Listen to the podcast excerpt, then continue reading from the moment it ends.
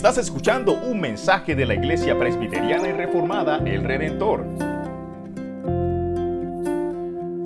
Bueno, les, eh, les pido su paciencia esta noche porque tengo un poquito de congestión y típicamente mi español es perfecto, sin error, pero esta noche puede haber algunos errores, entonces paciencia por favor con eso.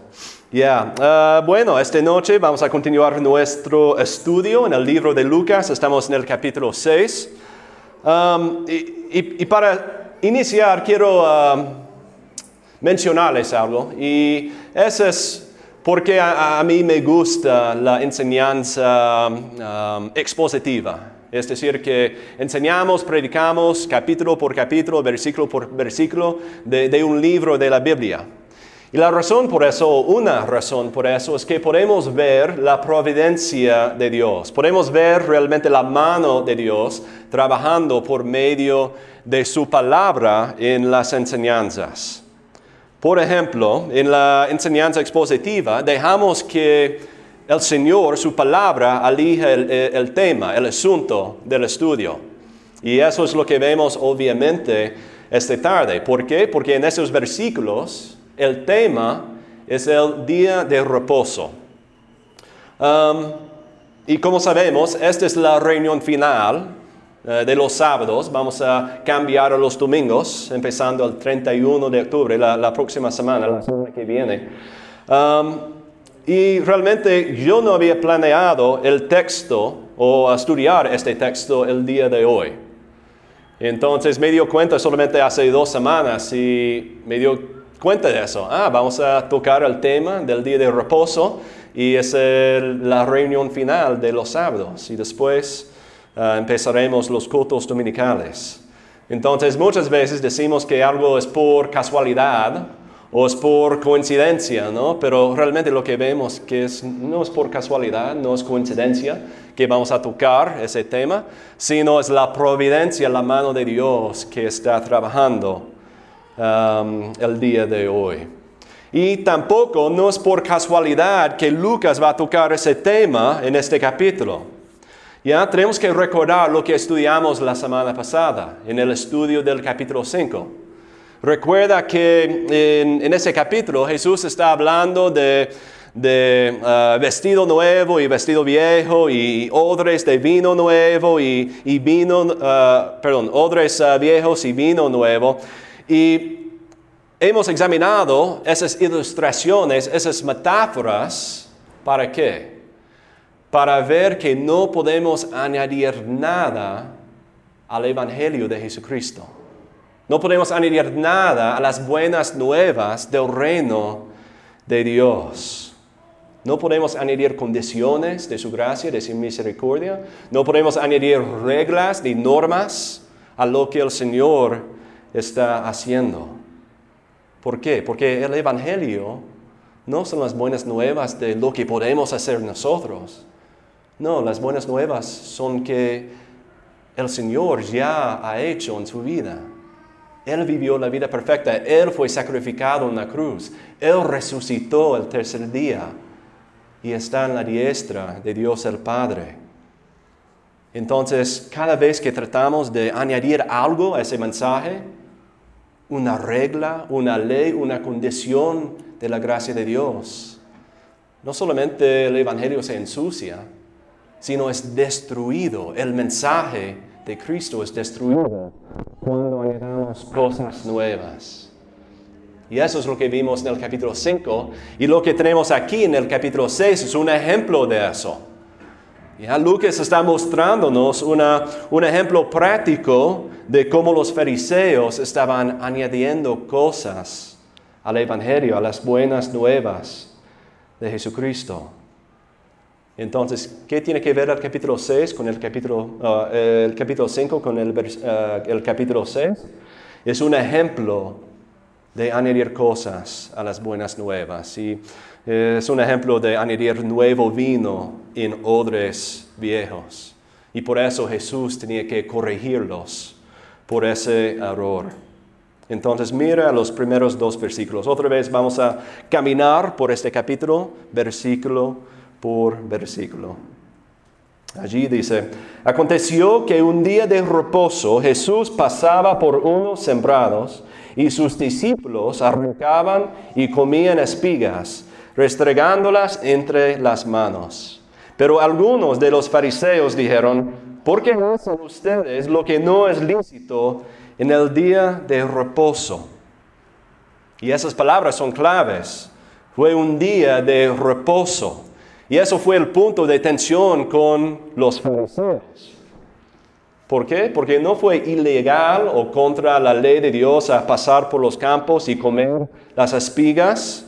Eh, realmente encontramos una ley en cuanto a eso en, eh, en Levítico 19.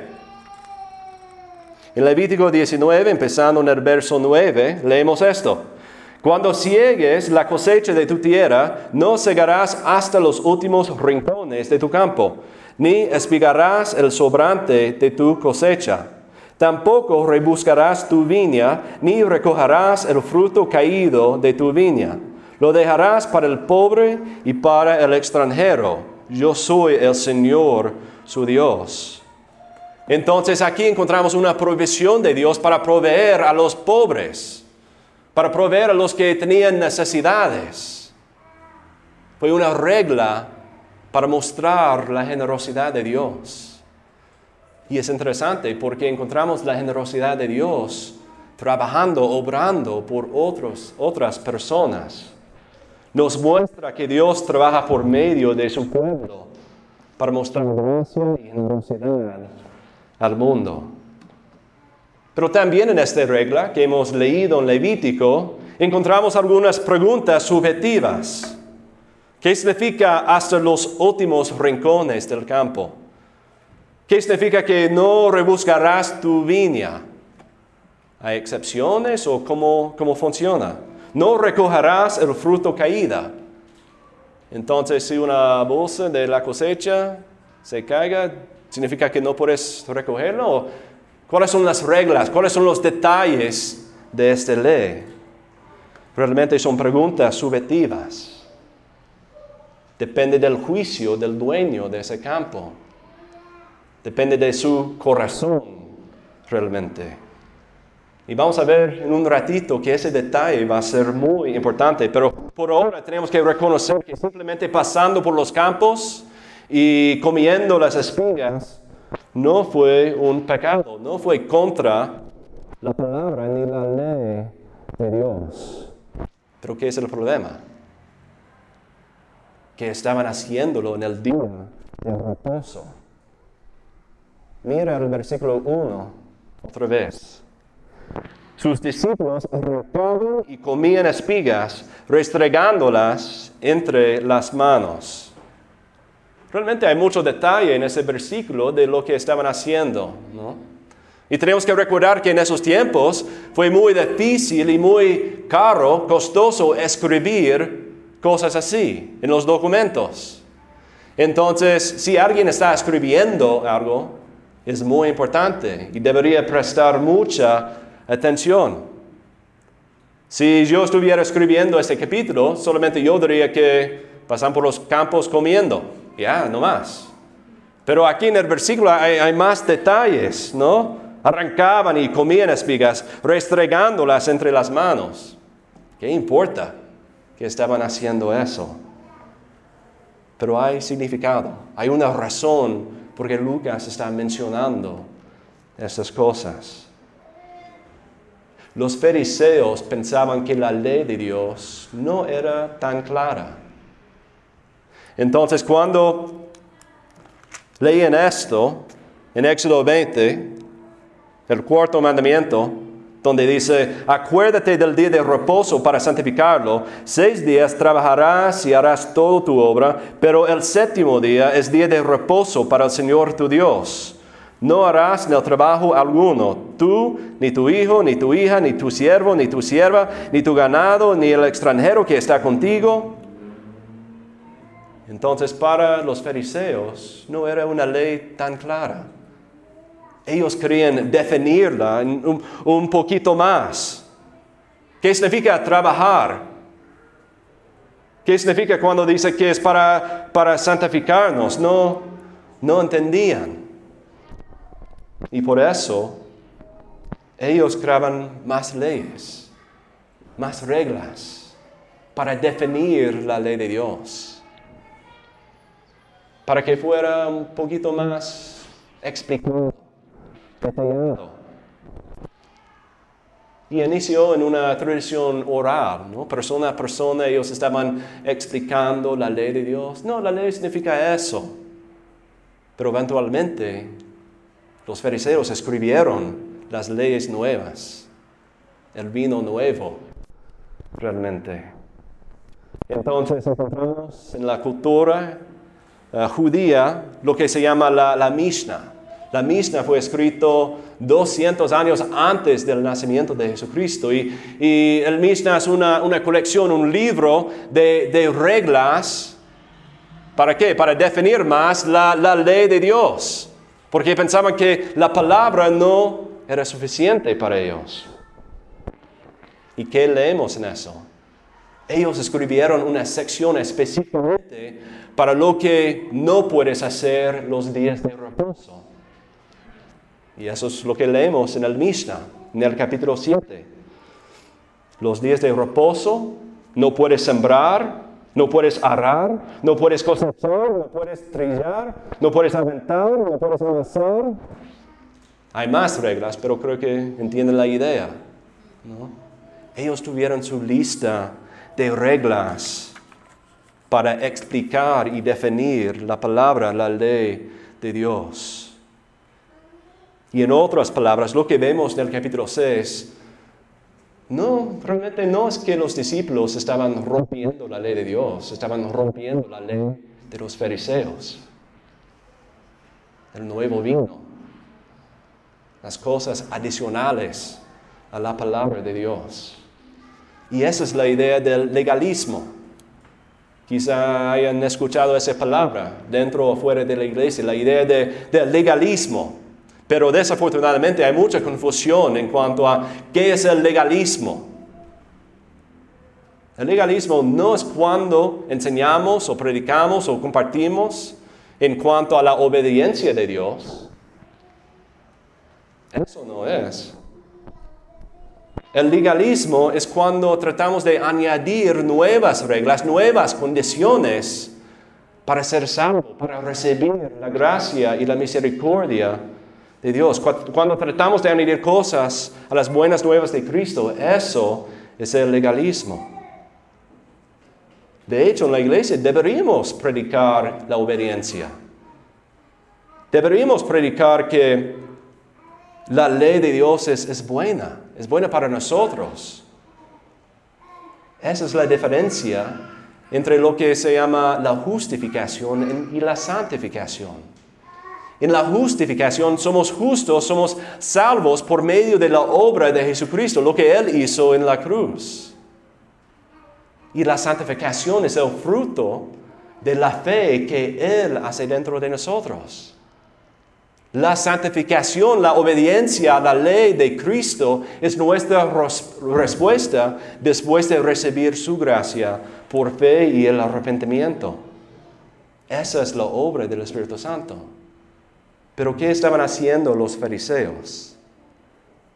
Ellos estaban diciendo, no, la obediencia no es el fruto de la salvación, de la gracia del Señor. Es un requisito para recibir la salvación y la misericordia de Dios. Eso es el legalismo. Y el día de hoy luchamos con eso también. Es nuestra tendencia a tener reglas, ¿no?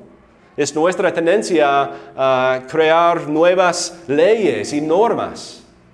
Y típicamente nos gusta aplicar esas reglas a otras personas, pero no a nosotros mismos. Pero luchamos con eso el día de hoy. Pero ¿cómo les respondió Jesús? Eso es lo que vemos en los, eh, versículos 3 y 4. Jesús les respondió, ¿ni siquiera han leído lo que eh, hizo David cuando tuvo hambre? Él y los que eh, con él estaban.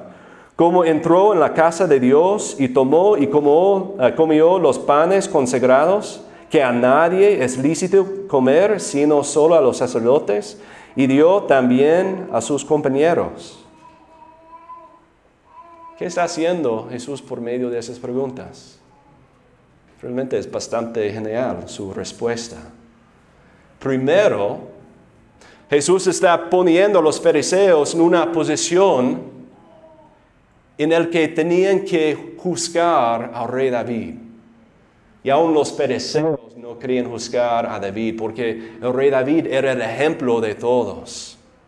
Él fue el rey prometido en el Antiguo Testamento. Entonces no querían criticar a él. Pero Jesús está poniéndolos en la posición de juzgarlos, de criticar, eh, juzgar a, David, a criticarlo también. Y en este caso se refiere a 1 Samuel, el capítulo 21. Y en esa historia David está huyendo de Saúl porque Saúl quería matarlo. ¿no? Entonces ah, David metió al sacerdote Ahimelech y después él comió el pan de presencia. Eso fue el pan consagrado solamente para los sacerdotes. Solamente los sacerdotes podían comer el pan de presencia. Pero con esa pregunta, los fariseos tienen que decidir. El rey David estuvo equivocado en eso. Él pecó en eso. Pero también la segunda cosa que vemos en esas preguntas es que Jesús está comparando las dos leyes. Jesús está usando la ley de Dios escrita en las escrituras, pero los fariseos están usando su propia ley, sus propias reglas. Entonces Jesús está corrigiéndolos y decirles, esa ley no es correcta, no es la ley verdadera solamente la ley de Dios. La ley de Moisés escrita en, las palabras, en la palabra, en las escrituras, es lo correcto. Pero también la tercera cosa que vemos en esas preguntas es que Jesús se está poniendo en el mismo nivel como David, que fue un escándalo también. Este hombre está diciendo que es igual al rey David. Él está comparándose a David, el rey del Antiguo Testamento. Entonces todos esos pensamientos estaban pasando por las mentes de los fariseos. Pero Jesús no terminó allí. Sigue en el versículo 5. También les decía Jesús, el Hijo del Hombre es Señor del día de reposo. ¿Qué significa? Primero, significa que Jesús tiene autoridad sobre el día de reposo. No solamente estaba diciendo que era igual a David, sino él fue mayor que David. Y por eso Jesús puede dar el significado. Él puede interpretar la ley de Dios y nadie más. Solo Él tiene esa autoridad, porque Él es Dios. Él es la palabra eterna de Dios. Pero realmente lo que vemos aquí es que los fariseos pensaban que ellos eran los señores del día de reposo, que ellos podrían interpretar y aplicar la ley de Dios por sus propios términos. Y es por eso un resumen de por qué los fariseos querían ah, matar a Jesús es muy claro. Lo leemos en Juan el capítulo 5. Dice ahí, entonces por esta causa los judíos aún más procuraban matar a Jesús, porque no solo violaba el día de reposo, sino que también llamaba a Dios su propio Padre, haciéndose igual a Dios. Entonces, cuando escuchamos que el Hijo de Hombre, que Jesús, el Señor del día de reposo, está diciendo que Él tiene autoridad sobre ello. Pero también encontramos que Él, Jesucristo, es el objeto también del día de reposo. ¿Qué quiere decir? Abran sus Biblias otra vez a, a Éxodo, el capítulo 20. Um, empezando en el verso 8 leemos esto. Yo voy a leer el mandamiento otra vez. Acuérdate del día del reposo para santificarlo. Seis días trabajarás y, y harás toda tu obra, pero el séptimo día es día de reposo para el Señor tu Dios. No harás en el trabajo alguno, tú, ni tu hijo, ni tu hija, ni tu siervo, ni tu sierva, ni tu ganado, ni el extranjero que está contigo. ¿Por qué? Porque en seis días hizo el Señor los cielos y la tierra, el mar y todo lo que en ellos hay, y reposó en el séptimo día. Por tanto, el Señor bendijo el día de reposo y lo santificó. ¿Qué significa? Significa que el principio, el fundamento atrás de ese mandamiento está encontrado en la creación que Jesús mismo trabajó seis días, pero el séptimo día lo separó, descansó en el séptimo día. No es porque Dios tenía que, descansar, Él no estuvo cansado, el Dios Todopoderoso, sino ese día, ese séptimo día fue para nosotros. Fue un modelo, un ejemplo para nosotros. Y eso es la base de ese mandamiento, es que descansamos en Dios como nuestro creador.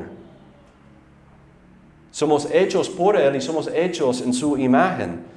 Entonces, el día de reposo es para recordarnos de eso. Que en Él como creador podemos descansar.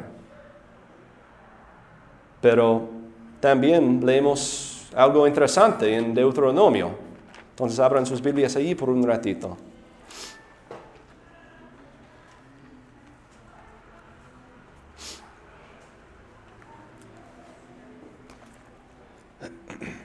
Perdón. En Deuteronomio, el capítulo 5, el versículo 12, leemos esto. Guardarás el día de reposo para santificarlo, como el Señor tu Dios lo ha mandado.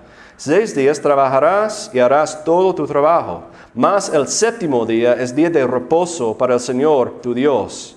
No harás en él ningún trabajo, uh, tú, ni tu hijo, ni tu hija, ni tu siervo, ni tu sierva, ni tu buey, ni tu asno, uh, ni ninguno de tus animales, ni el extranjero que está contigo, para que tu siervo y tu sierva también descansen como tú. ¿Pero por qué? Nota eso.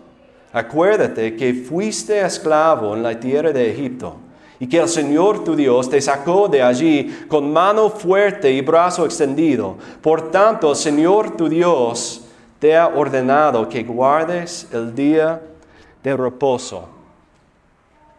¿Pueden notar la diferencia? En el libro de Deuteronomio, el pueblo de Israel estaban recibiendo la palabra, la ley de Dios de nuevo. Es decir, que la primera generación ha escuchado la ley en Éxodo 20 y la segunda generación de Israel está, estaba escuchando la ley de nuevo por medio del libro de Deuteronomio, por las palabras de Moisés. Pero nota la diferencia de la razón por ese mandamiento. En Éxodo 20 está en la creación, pero en Deuteronomio 5 la base es que la salvación del pueblo de Dios. El éxodo fue el ejemplo o el, eh, el, principio, la base de la salvación de los judíos en el Antiguo Testamento. Cada vez que Dios se refiere a la salvación de los judíos en el Antiguo Testamento, típicamente está hablando del hecho del éxodo, su libertad de Egipto, de Faraón,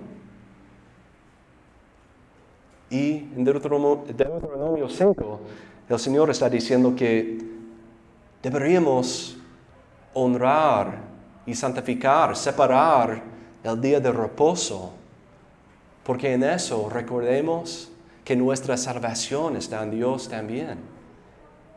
Descansamos en Él no solamente como nuestro creador, sino también nuestro redentor. Por dos razones somos suyos. Por dos razones podemos descansar en Él. Por dos razones deberíamos honrar y respetar el día de reposo. Entonces, el Señor Jesucristo es el Señor del día de reposo porque es el Señor de la creación.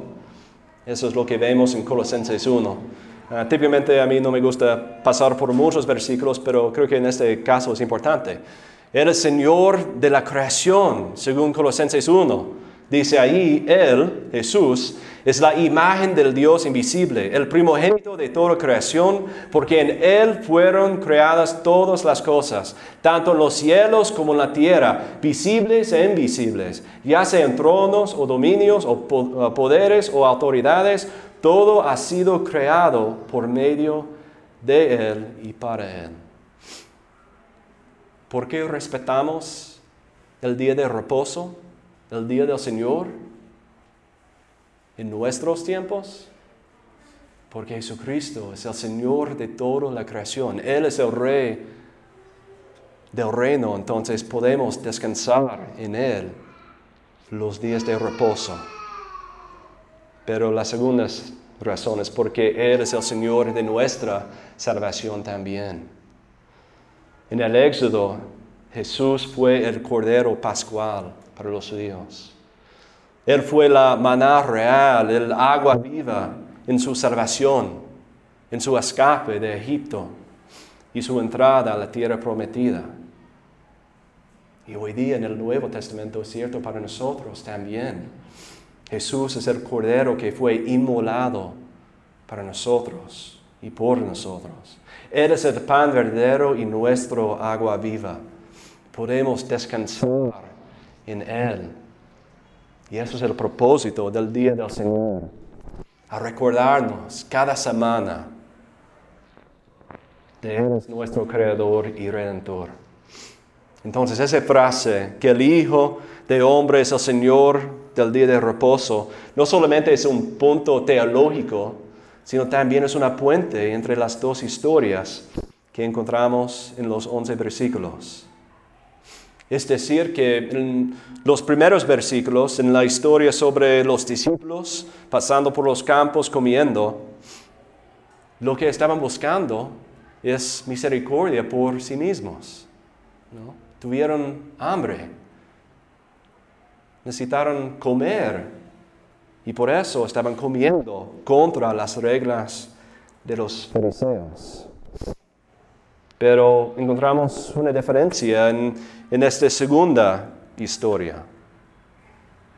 ¿Qué es? Es que Jesucristo está buscando la misericordia para otra persona. Esa persona con, um, con, la mano seca no está buscando su propia misericordia, pero Dios le está proveyendo esa gracia, ese milagro para él. Entonces, eh, leamos los versículos 6 um, y 7. Y en otro día de reposo, entró en la sinagoga y enseñaba. Y había allí un hombre que tenía la mano derecha seca. A fin de, encontrar de qué acusar a Jesús, los escribas y los fariseos lo, eh, lo observaban atentamente para ver si sanaba en el día de reposo.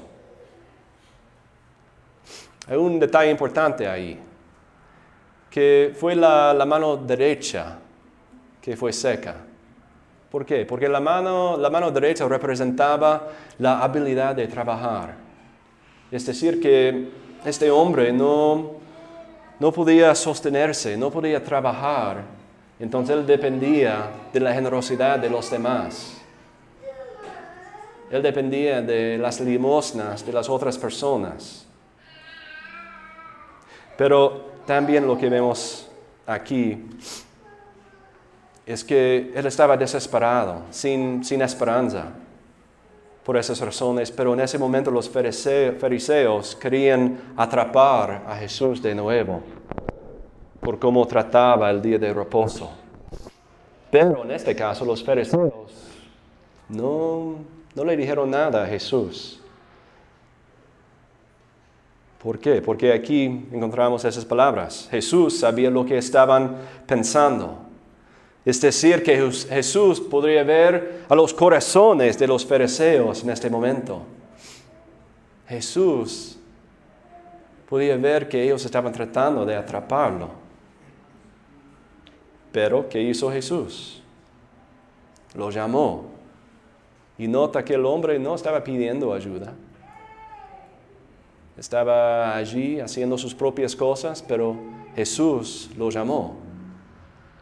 Nos muestra que la misericordia y la gracia fue la iniciativa de Jesús. Es así para ese hombre y es así para nosotros el día de hoy. Realmente en nuestro pecado, nuestra rebelión, no buscamos a Jesús, pero Él nos llama para salvarnos, para rescatarnos. Y también vemos que Jesús les, eh, les hace otras preguntas en los versículos 9 y 10. Dice allí, entonces Jesús les dijo, yo les pregunto, ¿es lícito en el día de reposo hacer bien o hacer mal? ¿Salvar una vida o destruirla? Después de mirarlos a todos a su alrededor, dijo al hombre, extiende tu mano. Y él lo hizo así, y su mano quedó sana. Otra vez encontramos preguntas de Jesús. Aunque los fariseos estaban tratando de atrapar a Jesús, él les respondió con otras preguntas.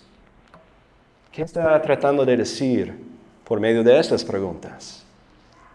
Primero, las palabras de Jesús, la pregunta de Jesús, más bien, nos enseña que no podemos ser neutrales. O estamos haciendo bien o hacemos mal. O estamos salvando la vida o estamos destruyendo la vida.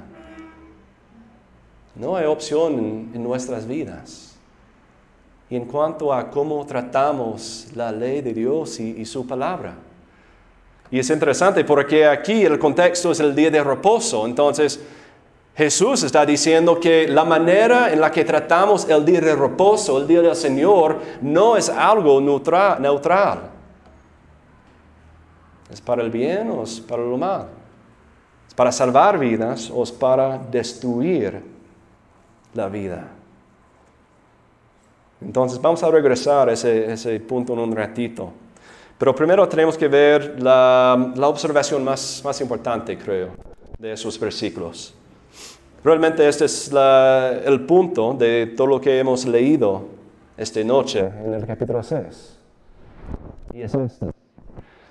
La preocupación de Jesús no es el comportamiento de los hombres, sino es el corazón.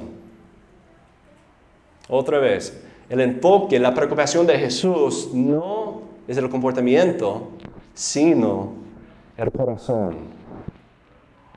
¿Por qué esa idea es importante? Porque el comportamiento fue el enfoque de los fariseos. Ellos querían monitorear a todos en su comportamiento. Estaban respetando el día de reposo, estaban diezmando, estaban ayudando. La, superficie era más importante para los fariseos, pero Jesús está diciendo, no, no, voy directamente al corazón. Sabemos que podemos comportarnos bien frente de otros por un tiempo, pero yo puedo ver el corazón, yo puedo ver lo que están pensando en este momento.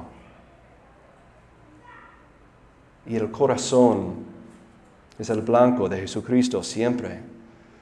Es para nosotros también. ¿no? Es así con, con nuestros hijos. Muchas veces estamos muy preocupados por el comportamiento de nuestros hijos. ¿Ya? Si están haciendo bien, especialmente frente de otros en la iglesia, ¿no? ¿Ya? ¿Cómo, ¿Cómo, refleja a mí la, la obediencia de mis hijos? pero el corazón muchas veces es secundario para nosotros. Pero según la palabra de Dios es completamente lo contrario. El corazón es el enfoque, porque el comportamiento viene del corazón. El comportamiento, la superficie que tenemos solamente refleja lo que está pasando en el corazón, los ídolos que tenemos, el pecado que habita dentro de nosotros. Entonces Jesús quería corregir a los corazones de ellos. Entonces, en la primera historia, los discípulos tenían mucho hambre. Por eso ellos comieron. No fueron juzgados por Jesucristo, porque allí encontramos la misericordia de Él. Sí, mis discípulos tenían que comer y por eso comieron. Y es así en la segunda historia también, este hombre desesperado, con la mano seca. Él necesitaba misericordia también. Sí, podría haber sido cualquier otro día de la semana, pero el día de reposo, Jesús decidió a sanarlo, hacer ese milagro. Pero los fariseos eh, estaban cegados por su ira. Y eso es lo que vemos en el, um, el versículo 11. Dice allí, pero ellos se llenaron de ira y discutían entre sí qué podrían hacerle a Jesús. Entonces, amigos, en ese capítulo el corazón de Jesús revela los corazones de los fariseos. Los fariseos estaban buscando obediencia perfecta, pero Jesús estaba mostrándoles misericordia. Los fariseos estaban obsesionados con atrapar a Jesús y por eso no podían ver el milagro de ese hombre. No les importaba realmente. Tenían otras preocupaciones. Pero también vemos que el día de reposo, el día del Señor, es una prueba para nosotros. También es una prueba, es un examen de nuestros corazones. A un lado tenemos la tendencia de pensar como los fariseos. Queremos ver que, que todos comportan bien. Buscamos la superficie de los demás o de nosotros mismos también. Tratamos de vivir bajo de una carga que no es posible y que muchas veces es extra bíblica, que es fuera de la Biblia, de la palabra de Dios. Entonces para nosotros también es fácil juzgar a otros en cuanto a cómo tratan el día de reposo, el día del Señor. El próximo domingo vamos a congregarnos acá. Pero vamos a estar preocupados por los que están afuera, por su salvación, por sus corazones. O realmente es por juicio, que somos mejores que ellos y nosotros estamos aquí adorando a Dios. El día de reposo revela el corazón. Muchas veces somos fariseos también. Pero tenemos que cuidar mucho cuidado del otro extremo también. Sería fácil pensar, mira lo que vemos en este, en este capítulo. Entonces Jesús está diciendo que podemos hacer cualquier cosa el día de reposo, el día del Señor, no, no importa. Puedo trabajar si quiero, puedo mirar televisión todo el día, puedo practicar el ciclismo como, como los demás. Buscamos justificación en las historias así. Pero realmente eso está revelando el corazón también. En el capítulo 5 hemos visto el llamamiento de Leví, porque para él no tenía una ley. Él estaba viviendo en su pecado aparte de Dios, en sus propias cosas, en sus propios intereses, pero el Señor Jesús lo llamó a la salvación.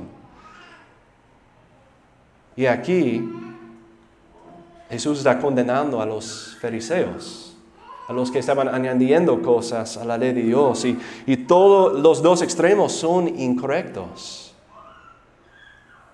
Hermanos, tenemos que santificar y separar el día de reposo del día del Señor. Y eso es para nuestro bien, eso es lo que está diciendo Jesucristo. Ese día es para nosotros. ¿Cuántos de ustedes están cansados después de seis días de trabajo? Sin la presión, o con la presión más bien, con las dificultades del trabajo, en casa, de todas partes, ¿no? Pero el día de reposo es un día en el que podemos descansar y adorar a Dios, porque en Él tenemos el último descanso, que es el descanso de nuestras obras, diciendo que no podemos merecer la gracia de Dios ni su misericordia, ni la salvación de Él, pero lo hemos recibido por su gracia y nada más. Entonces, con la perspectiva de los fariseos, ¿qué es el problema? Muestra que hay malentendimiento del carácter de Dios. Que Dios es algún tipo de, de Dios que está buscando una manera para castigarnos o para ponernos una, una carga imposible. Pero, ¿qué es el problema con el otro extremo? Es igual, es un mal entendimiento de la gracia de Dios, de las buenas nuevas del reino. El día del Señor para nosotros es una bendición. Debería animarnos. Si entramos las puertas pensando, ok, sé que deberíamos estar aquí, entonces vamos, pero prefiero estar en casa practicando fútbol o no sé. Pero este está revelando el corazón de cada uno de nosotros. Pero el problema es igual. No podemos santificar el día del Señor. No podemos separar el día del Señor con una conciencia limpia si no entendemos su gracia y su misericordia en nuestras vidas. Y es la salvación que no solamente hemos recibido como individuos, sino como una comunidad la comunidad del pacto, como una familia, y por eso celebramos juntos los días del Señor. Entonces eso es el punto, que el, día del Señor nos apunta a que la realidad que Jesucristo es el Creador y que es nuestro Redentor, podemos confiar en su providencia. Podemos confiarnos un día un día de siete para para relacionarnos con los hermanos en Cristo Y en eso realmente tenemos una decisión. Podemos hacer el bien o el mal. Podemos salvar la vida o podemos destruir la vida. Son términos muy fuertes que encontramos en las palabras de Jesús. Cuando nos congregamos, estamos haciendo bueno, pero también estamos salvando la vida. La realidad es que yo necesito que ellos estén aquí adorando a Dios conmigo. Cada uno de ustedes necesita que, que los demás estén aquí, en este lugar, adorando a Dios. Y en eso estamos fortalecidos. Y en eso podemos crecer en la fe, en la confianza del Señor. Por eso honramos el día del Señor, porque el Señor Jesucristo tiene autoridad sobre ello y eres el objeto del día del Señor. Entonces la pregunta es, ¿dónde encuentras tu descanso? ¿Tus propias obras? ¿En tu identidad? ¿En tu trabajo? ¿En tu educación? Está en Cristo, el Creador y el Redentor. Amén. Este fue un mensaje por el misionero Nathan Bonham. Puedes encontrar más información ingresando a www.iglesiaredentor.com.